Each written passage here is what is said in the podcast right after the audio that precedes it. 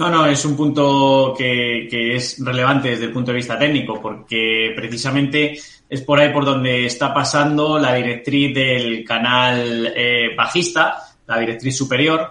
Entonces, eh, bien había sido resistencia prácticamente en la zona de junio, también fue resistencia en los máximos justo hace un año, donde situaba los 9.200 eh, puntos, y ese canal, esa directriz, ahora mismo está pasando por los 8.300 puntos. Ya la semana pasada nos dejó una vela clara de indecisión y esta semana claramente se está tornando a la, baja. Eh, vigilar sobre todo en el caso de, del IBEX los 7.996 puntos, casi 8.000 puntos. Eh, decíamos que precisamente en una zona de resistencia muy importante, los 8.550 puntos, donde también eh, nos dejó eh, el último precio prácticamente en agosto de, 2022. Y, obviamente si ya perdiéramos esas cotas de 8.000 puntos, ya nos tendríamos que ir a buscarlo en los siguientes soportes a los mínimos. Sería algo, desde luego, muy negativo.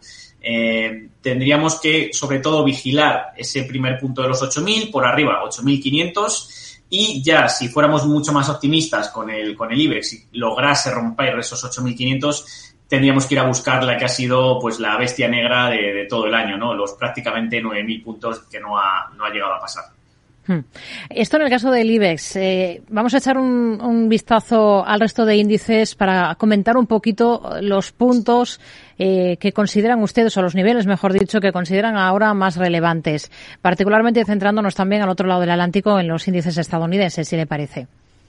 Vale, pues en el caso, por ejemplo, por seguir por Europa, en el caso del DAX, eh, vigilamos claramente, tras una mejoría eh, significativa, los, la resistencia de los 14.941 puntos.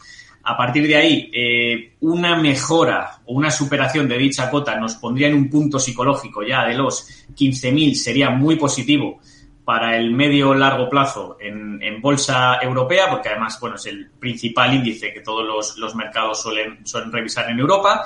Y eh, en el corto plazo tendríamos que esperar que no pierda los 13.400 puntos, que es por donde precisamente ahora pasa su media creciente de 30 sesiones en semanal.